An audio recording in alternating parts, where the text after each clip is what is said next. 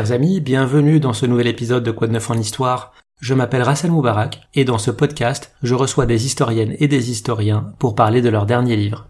Le 5 mars 1953, il y a tout juste 70 ans, Joseph Staline s'éteignait dans sa datcha de Kuntsevo, à quelques kilomètres du Kremlin, au terme d'une longue agonie de cinq jours, après avoir été victime d'une attaque cardiovasculaire. Aujourd'hui, j'ai la chance de recevoir Joshua Rubenstein. Bonjour. Bonjour. Vous êtes de passage à Paris et votre dernier livre, Les derniers jours de Staline, vient d'être traduit en français aux éditions Perrin. Oui. Un livre dans lequel vous analysez le bouleversement que la disparition de Staline a causé non seulement en Union soviétique, mais dans le reste du monde occidental et notamment aux États-Unis. Vous êtes spécialiste de l'histoire de l'Union soviétique, directeur associé à l'école de droit de Harvard, ancien collaborateur du Davis Center pour les études russes et eurasiennes à Harvard. Vous avez également été directeur régional d'Amnesty International aux États-Unis pendant 37 ans. Vous avez publié une dizaine de livres sur le stalinisme, les purges, les dissidents soviétiques. Tout d'abord, revenons sur les circonstances de la mort de Staline. Oui. On l'a dit le soir du 28 février 1953, Staline se rend dans sa datcha proche accompagné de ses proches collaborateurs avec lesquels il dîne. Il y a Beria, Malenkov, Bulganin et Khrushchev. Il se couche à l'étage dans l'une des sept chambres et c'est durant cette nuit-là ou peut-être le lendemain matin qu'il va euh, faire un malaise dont les suites seront fatales quelques jours après. Alors moi je serais assez intéressé par le diagnostic médical. De quoi est-il mort? Il a subi un accident vasculaire cérébral, c'était très grave. Les médecins soviétiques ne pouvaient pas le sauver heureusement. Ils ont essayé de le soigner pendant trois jours. Ils ont utilisé les sangsues même, une euh, soignée traditionnelle, mais ils ne pouvaient pas le sauver, pas du tout. Et nous avons le testament mémoire d'un de ces médecins qui ont soigné Staline au Dacha, c'était Alexander Myasnikov, et il a vu l'autopsie. Alors c'est sûr qu'il a subi un AVC, il était très malade, il ne pouvait pas sauver. Pendant toute cette journée du 1er mars, Staline ne se manifeste pas, il ne commande pas ses repas comme d'habitude, et en fait personne n'ose le déranger parce que c'était ses propres consignes de ne, de ne pas pénétrer dans sa chambre. C'est seulement en fin de journée que quelqu'un se décide à rentrer dans la chambre, on le trouve euh, à l'agonie mais encore vivant. Est-ce que vous pensez qu'il y a eu un retard dans la prise en charge ou est-ce que son état était de toute façon très grave? Premièrement, son état était tellement grave qu'il ne pouvait pas le sauver. Mais on a attendu jusqu'à 10 heures de soir pour envoyer une vieille dame qui a travaillé beaucoup d'années avec Staline et les gardes avaient peur d'entrer parce que sans invitation de Staline, ils ne pouvaient pas entrer dans ses chambres privées. Il avait besoin de les inviter mais euh, on n'a on n'a pas euh, entendu rien de ces chambres privées, ni tout ni pas, et on a décidé enfin de décider cette euh, dame vieux dans les chambres privées. Et c'était elle qui a trouvé Staline gisé dans son propre urine. Il ne pouvait pas bouger, il était paralysé côté droite de son corps. Il presque ne pouvait pas parler ni mot. Elle a alerté les gardes. Les gars sont entrés, il a levé Staline sur un canapé et ils ont appelé pas les médecins, ils ont appelé les autres dirigeants du pays, Malenkov, Beria, Khrushchev, Bulganin, et ils ont euh, arrivé à Dacha peut-être à deux heures du matin, encore quatre heures. Et Staline ronflait, semblait qu'il dort. Beria était en colère avec les gardes. Pourquoi vous avez besoin d'alerter? Ce n'est pas sérieux, camarade Staline. Dors, tout va bien. Ils ont quitté le dacha. personne n'a appelé les médecins jusqu'à le 2 mars, lundi, 7 h 8 h du matin, parce que les gardes restaient très anxieux, à peu près la, la condition de santé de Staline. Il va agoniser pendant quelques jours et il est euh, déclaré mort le 5 mars à 6 heures du matin. Il est mort le 9-5 de soir, mais on a annoncé sa mort le matin dans Radio Moscou, oui, 6 heures du matin, oui. C'est ça. Et dans le livre, vous faites des allers-retours entre les mois qui ont précédé sa mort et les mois qui ont suivi son décès. Revenons d'abord sur ce qui s'est passé avant. La dernière réunion de Staline au Kremlin, donc la veille, concernait l'affaire dite du complot des blouses blanches. C'est Doctor's Plot. oui, en anglais, oui. C'est ça. Il s'agit d'une prétendue affaire accusant des médecins d'avoir utilisé leurs connaissances pour vouloir empoisonner des dirigeants russes. Cette affaire est révélée dans un article de la Pravda le 13 janvier 1953. On arrête neuf médecins. Parmi ces neuf, sept sont juifs. En fait, les deux autres sont peut-être arrêtés simplement pour que la nature confessionnelle de cette arrestation ne soit pas trop évidente. Pourquoi est-ce que les juifs sont visés? Est-ce que Staline est antisémite? Est-ce qu'il y a un antisémitisme développé à cette époque? Oui, pour le livre, j'ai décidé de décrire le contexte de sa mort. Alors, vous avez raison de recommencer le livre après la mort avec les, événements d'octobre, novembre, décembre à Moscou et à Prague. Pourquoi Prague? En octobre, Staline a prononcé son dernier discours en public pendant le, le 19e congrès du Parti communiste soviétique. Il a parlé presque dix minutes. Pendant les autres congrès, pendant les années 20, 30, il a prononcé un discours pendant cinq, quatre ou cinq heures. Mais maintenant, il n'était pas assez fort de prononcer un discours pour cinq, pour quatre ou cinq heures. Malenkov a, prononcé le discours. Et à la fois, Staline a décidé d'agrandir le, le, nombre de membres de Politburo avec un nouvel nom, non, Présidium. Il y avait neuf membres, maintenant 25 membres. Nous croyons que Staline voudrait arranger une nouvelle purge des dirigeants avec qui il a travaillé pendant beaucoup d'années. Molotov, peut-être euh, Mikoyan et les Iberia peut-être. En novembre, en Prague, il y avait cette procès de Slansky. Slansky était le numéro 2 dans le Parti communiste à Prague et le numéro 2 dans le gouvernement. Il était juif. Il y avait un, un procès avec 40 défendants. 11 étaient juifs. Et le procès était purement un procès antisémitique. Et onze étaient tués, étaient exécutés, y compris Slansky. Alors, ça, ça c'était une autre onde antisémitisme avant le, complot de blues blanche. En janvier 1953, le, le 13, on a annoncé qu'il y avait ce complot. Et la plupart des médecins qui étaient arrêtés étaient juifs. Et ils ont soi-disant, euh, travaillé avec euh, les sionistes. On n'a pas prononcé le nom Israël. On a dit les sionistes et les impérialistes, c'est-à-dire les Américains. Et euh, ça a commencé un tsunami de propagande contre les médecins juifs et en général contre les juifs dans le pays. Et ça a commencé un peu très grave dans le pays. Les juifs a commencé de d'avoir peur que Staline veut arranger une déportation générale de juifs des villes européennes de l'Union soviétique, Leningrad, Moscou, Kiev, Kharkov, Riga, où il y avait 100 000 de juifs hmm. dans ces villes. Mais Staline s'effondrait le 1er mars et il est mort le 5 mars et c'était la fin de, de cette complot. Mais quel est son but? Alors, vous savez, nous ne savons pas le bout qu'il voudrait arranger après, le, après un procès, par exemple. Il y avait cette rumeur qu'il voudrait arranger un procès ouvert et d'exécuter les médecins en place rouge, dans un sens, une exécution publique. Et après ça, de déporter les juifs. Mais il, est, il a décédé et il n'y avait pas jamais un procès avec ces juifs et en avril, deux fois, 4 d'avril et 6 d'avril, en Pravda, les nouveaux dirigeants ont désavoué le complot publiquement. On a annoncé que les médecins étaient pas coupables, étaient innocents, c'était Staline était coupable. Mais, mais c'était trop tôt de annoncer que Staline était le criminel.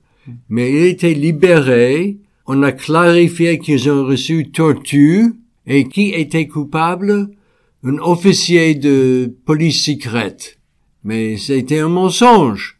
Mais de toute façon, cette annonce était très importante pour les nouvelles, pour les nouveaux dirigeants, pour les nouveaux réformes après la mort de Staline. On a accusé les Juifs d'être des bourgeois et aussi d'être à la solde des Américains. Oui. Comment a réagi Israël, un jeune État fondé cinq ans avant, à l'époque dirigé par David Ben Gurion Israël était un, pays très petit, très vulnérable. David Ben Gurion était le premier ministre. Il était, il restait le premier ministre en 1953. Il a réagi très doucement parce qu'il voudrait continuer une relation avec le Kremlin pour avoir un poste d'écoute pour les ambassadeurs, pas seulement en Moscou, mais à Prague, à Bucarest, à, Varsovie. Mais le 9 février, il y avait une, une um, petit bombe dans la légation soviétique à Tel Aviv. Il y a des, des hommes étaient blessés, la dame de l'ambassadeur était blessée un peu. Staline immédiatement a rompu les relations avec Israël. L'atmosphère est devenue pire après le, le complot des blouses blanches, avec cette euh, bombe à Tel Aviv aussi. On va revenir sur le 19e congrès du Parti communiste en octobre 1952, parce que après la Seconde Guerre mondiale, Staline va renforcer son despotisme. Il ne va pratiquement plus consulter le Politburo. Et alors qu'au départ les congrès se tenaient tous les ans, il n'y avait plus de congrès convoqués depuis 1939. Et donc Staline se décide d'en convoquer un nouveau pour euh, octobre 1952. Vous avez dit que l'un des changements majeurs, c'était de passer d'un politburo de 9 membres à un présidium de 25 membres. Est-ce qu'il avait aussi des réformes économiques en tête? Vous savez, à la veille de congrès, Staline et le Kremlin a publié un nouveau discours de Staline sur l'économie et l'économie politique de l'URSS. Et il y avait beaucoup de plans grandioses de Staline. Mais c'était avec beaucoup de promesses vides.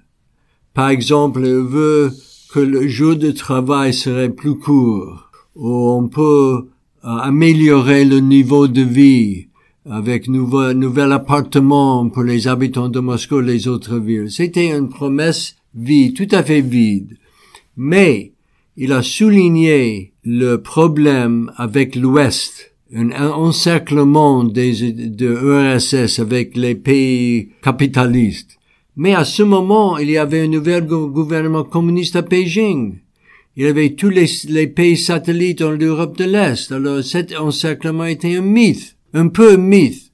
Et Staline aussi a empiré la situation dedans le pays soviétique. Par exemple, il voudrait prendre les petites terres, les petits jardins dans les euh, fermes collectives et déclarer que ces petites terres privées maintenant seront la propriété de l'État.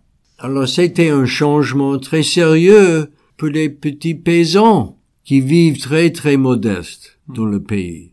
Alors c'était une grandiosité vide, à mon avis. Quelle analyse il fait de la situation internationale? On a dit qu'il avait l'impression d'être encerclé par euh, les, les capitales occidentales, mais est-ce qu'il pensait qu'un conflit armé mondial était possible? Oui, il, pensait que c'est possible, et maintenant nous savons qu'il y avait une, euh, une conférence avec les ministres de défense des pays satellites, avec le ministre de défense soviétique, avec Staline et les autres généraux, pour préparer peut-être une nouvelle guerre. Parce que Staline croyait que Allemagne n'était pas armée, Japon n'était pas armé, n'était pas prête pour une guerre mondiale en Europe, au minimum. Il croyait et, et les États-Unis et l'Union soviétique avaient la bombe atomique, tous les deux. Alors Staline croyait que le, le moment est arrivé de arranger une nouvelle guerre. Il y avait une guerre Corée avec la permission de Staline. C'était Staline qui a donné le, le fer vert aux Chinois et aux euh, Nord-Corée du Nord de commencer cette guerre. On, l'a dit, donc Staline va intervenir le dernier jour du Congrès, après que tous les autres dignitaires aient parlé. et il ne va pas vraiment faire le point sur les débats suscités, il va surtout se concentrer sur la position du Parti communiste de l'Union soviétique par rapport aux partis frères Oui. et euh, le rôle des partis frères dans les pays occidentaux. Ah, donc un discours très bref, assez vide. Comment c'est reçu ça par les autres membres du Politburo? Est-ce qu'ils comprennent que c'est le début de la fin pour lui ou? Khrushchev a écrit beaucoup d'années après le congrès que Staline ne pouvait pas prononcer les mots clairement. Il, il croyait que Staline a déjà subi un AVC, peut-être petit. Et après la guerre, nous croyons que Staline a subi une crise de cardiaque, peut-être deux fois, peut-être à Potsdam en Allemagne, mais il y avait beaucoup de rumeurs concernant la, santé de Staline après la guerre. Il est euh, important de, de rappeler que Roosevelt est décédé euh, après un AVC en 45 et Winston Churchill aussi a, subi un AVC. Parce que d'être dirigeant pendant cette guerre, de point de vue humain, était très dur, y, compris Staline, y compris les autres. Nous savons que son euh, tension artérielle était très haut il n'y avait pas de médicaments pour aider les gens avec cette euh, maladie. Maintenant, nous avons médicaments, mais à, la, mais à ce moment, il n'y avait pas. Je reviens sur les jours qui ont euh, suivi l'annonce du décès de Staline. Donc vous racontez euh, les événements. Son cercueil est exposé durant trois jours dans la salle des colonnes de la maison des syndicats. Oui. Les obsèques ont lieu le 9 mars et le cercueil est placé dans le mausolée de Lénine sur la place rouge.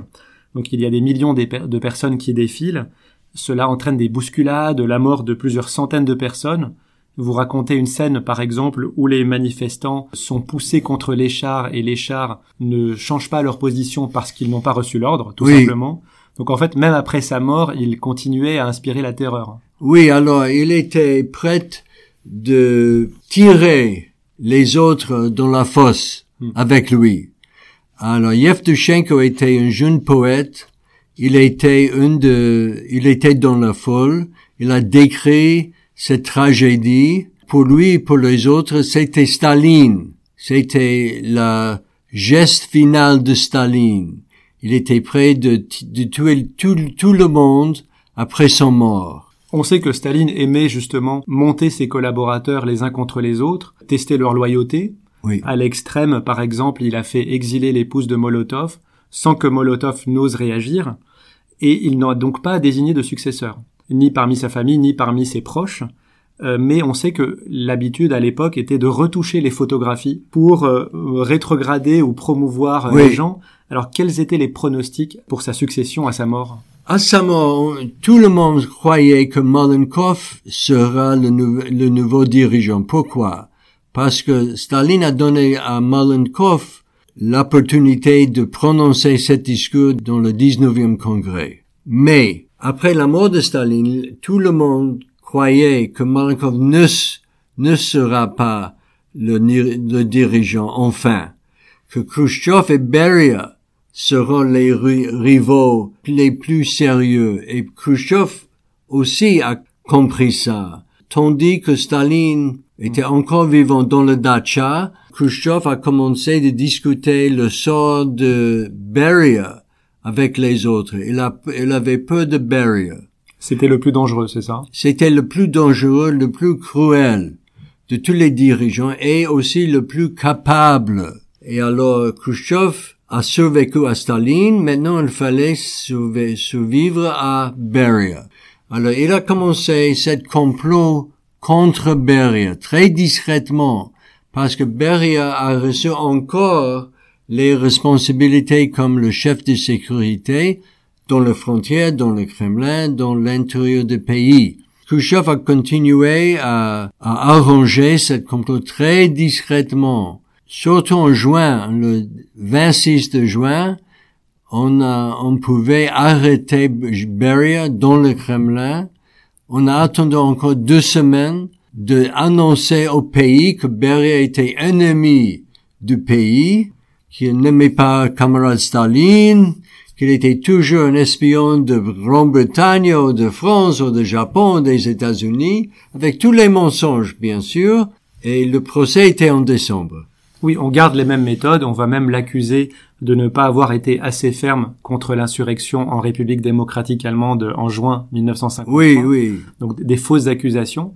Mais comment Khrushchev, qui était plutôt discret, arrive à s'imposer, alors non pas face à Beria puisqu'il va l'arrêter, mais face à Molotov et Malenkov Comment est-ce qu'il euh, manipule toutes ces personnes-là pour arriver au pouvoir Tout cette jeu a eu lieu huis clos. Mais nous avons les mémoires de Khrushchev qu'il a écrit après qu'on a démissionné Khrushchev en 1964.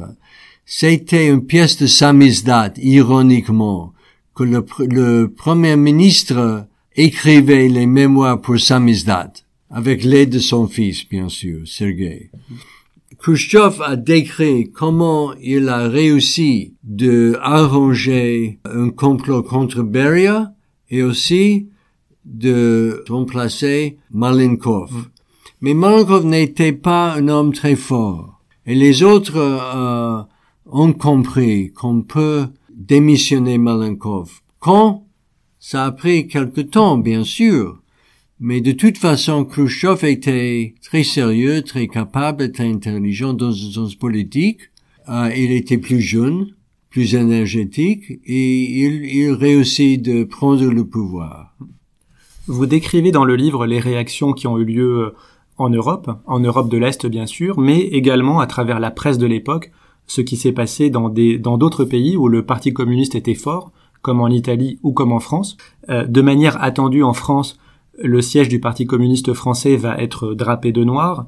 Le journal L'Humanité consacre un numéro spécial. Les ouvriers marquent une pause dans leur travail. Mais au-delà de la sphère communiste, le président de l'Assemblée nationale, Édouard Herriot, réclame une minute de silence et seuls deux députés ne se lèvent pas lors de cette minute. Aujourd'hui, on a du mal à se rendre compte, mais est-ce qu'à l'époque, la réaction en France était simplement deux circonstances après le décès d'un dirigeant étranger, ou est-ce que Staline, et lui-même, je parle pas du communisme, avait une image plutôt positive? Oui, euh, vous savez, j'ai lu, j'ai examiné la presse américaine, le New York Times, le, en Londres, le London Times, ici Le Monde, par exemple. Mm presque toute la presse de l'Ouest était trop respectueux à Staline. Trop, c'était huit ans après la, après la guerre. C'est vrai. Il était un dirigeant sérieux contre les nazis après, après l'invasion allemande en l'URSS en 41. Mais pendant les deux années avant ça, il était un allié très sérieux pour Hitler, il faut savoir, il faut se rappeler, Poutine ne voudrait pas qu'on qu'on rappelle ça. Alors, on peut comprendre une mesure de respect pour Staline huit ans après la guerre. Mais, par exemple, aux États-Unis, il y a les mots contre travail, terreur, torture, n'étaient pas dans les nécrologies, dans les, dans les articles sur Staline. Même il y avait un article dans le New York Times qui décrit Staline comme un génie militaire. Il n'était pas un génie militaire, pas du tout. Deuxièmement, à Paris, il y avait, les drapeaux français étaient en berne dans les bâtiments militaires, pas dans les bâtiments civils, gouvernementaux, mais militaires. Mais à la fois, il y avait des batailles en Vietnam. Oui, en Indochine. En Indochine, avec euh, l'armée française et les communistes. Et voilà, les, les drapeaux étaient en berne ici, avec respect pour Staline. Alors c'était très étonnant pour moi de lire ces articles dans un euh, pays capitaliste, démocrate, après la mort de cet dictateur. Alors, nous n'avons pas parlé des États-Unis jusqu'à présent, venons-en. Vous révélez qu'il n'y avait pas de plan pour gérer la situation à la disparition de Staline, alors que l'administration travaillait dessus depuis sept ans.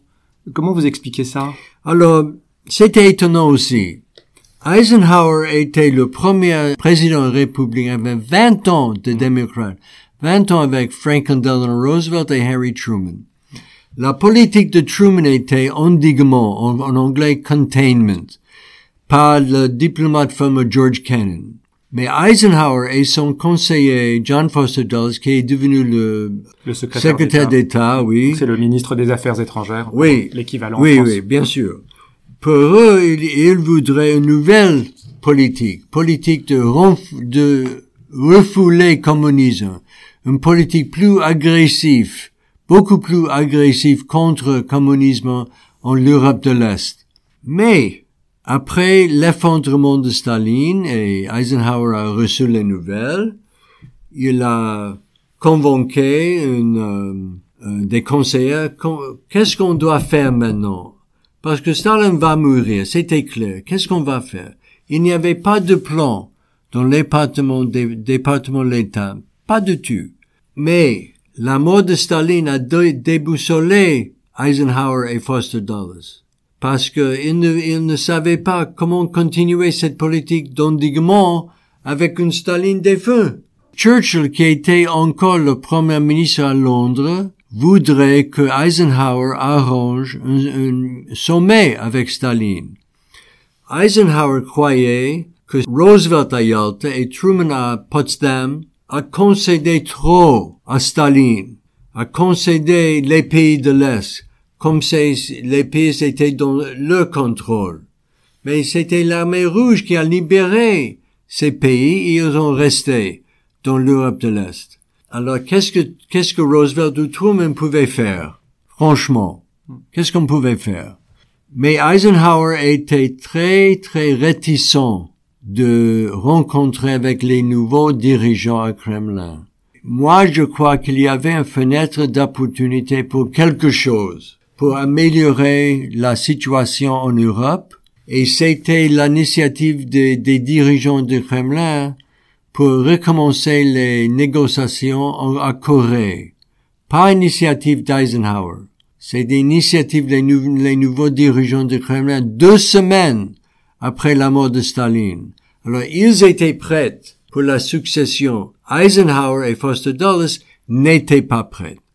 Et vous pensez que c'est parce que la nouvelle administration est entrée euh, en poste en janvier 1953, deux mois avant, ou est-ce que c'est euh, quelque chose de, de plus euh, théorique? Pas théorique, mais politique. Ils avaient peur. Ils étaient très réticents de voir les, les nouveaux dirigeants. Eisenhower, qui était général, le, le général le plus puissant parmi les alliés, il avait peur de s'asseoir avec Malenkov ou Molotov. Il avait cette euh, idée qu'Eisenhower et Truman ont considéré trop. Et il ne veut, ne veut pas répéter cette euh, cauchemar avec les nouvelles, les nouveaux dirigeants. Ce sont les soviétiques qui ont fait le premier pas, l'invitation au dialogue. Malenkov avait déclaré croire en une politique de coexistence prolongée Oui. et de rivalité pacifique entre les deux systèmes. C'était le 15 mars. Voilà.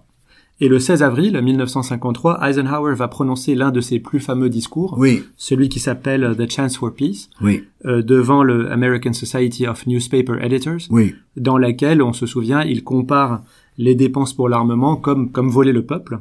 Et vous le dites, il y a une fenêtre quand même d'ouverture, d'opportunité. Pourquoi est-ce que ça ne se concrétise pas? C'est juste que c'est pas le bon moment? Pour, à mon avis, Oui. La réticence de, d'Eisenhower et Foster Dulles était le- la raison le plus importante qu'il n'y avait pas un sommet entre les dirigeants.